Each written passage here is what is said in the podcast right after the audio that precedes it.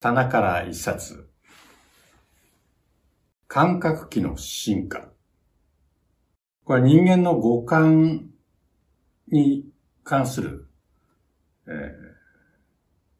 まあ、見事な改造を繰り返して、えー、今の人間の感覚器が出来上がってきた。その歴史と、その仕組み、感覚器の仕組みですね。を詳細に解説してくれる本ですが、うん、まあ、我々が一番こう、気にしているところは聴覚なんですけれども、他の4つの感覚は、題名が1つ。視覚、嗅覚、味覚、触覚となっているんですが、聴覚だけは二つのタイトルですね。平行感覚と聴覚。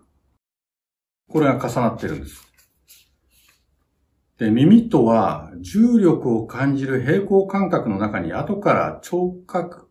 器、まあ、聴覚が入り込んだものであるというふうに記されています。えー、地球上に生きているほとんどの生物が他の感覚や感覚器はなくても、重力平行感覚だけは、えー、ほとんど100%持っているというふうに言われています。要はどちら側が地球でどちらが空か、まあ海の中でもどちら側が底で、えー、どちら側が上なのか。この感覚をつかめないとなかなかその生きていくのには大変だということで、平行感覚器がまず体の中に備わって、その中に、聴覚が形成されていったというふうに解説されています。まあですから、聴覚の中の三半規管と呼ばれているもの。まあここは、あの、いわゆる平行感覚を司っているわけですね。まあ人間の場合、哺乳類の中でも、えー、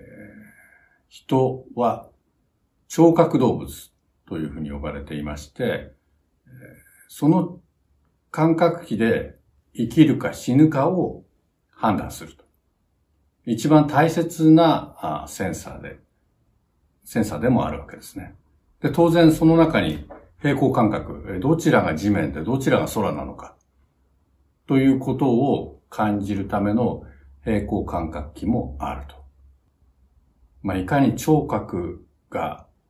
私たち人間にとって大切なのかという示唆に富んだ本です。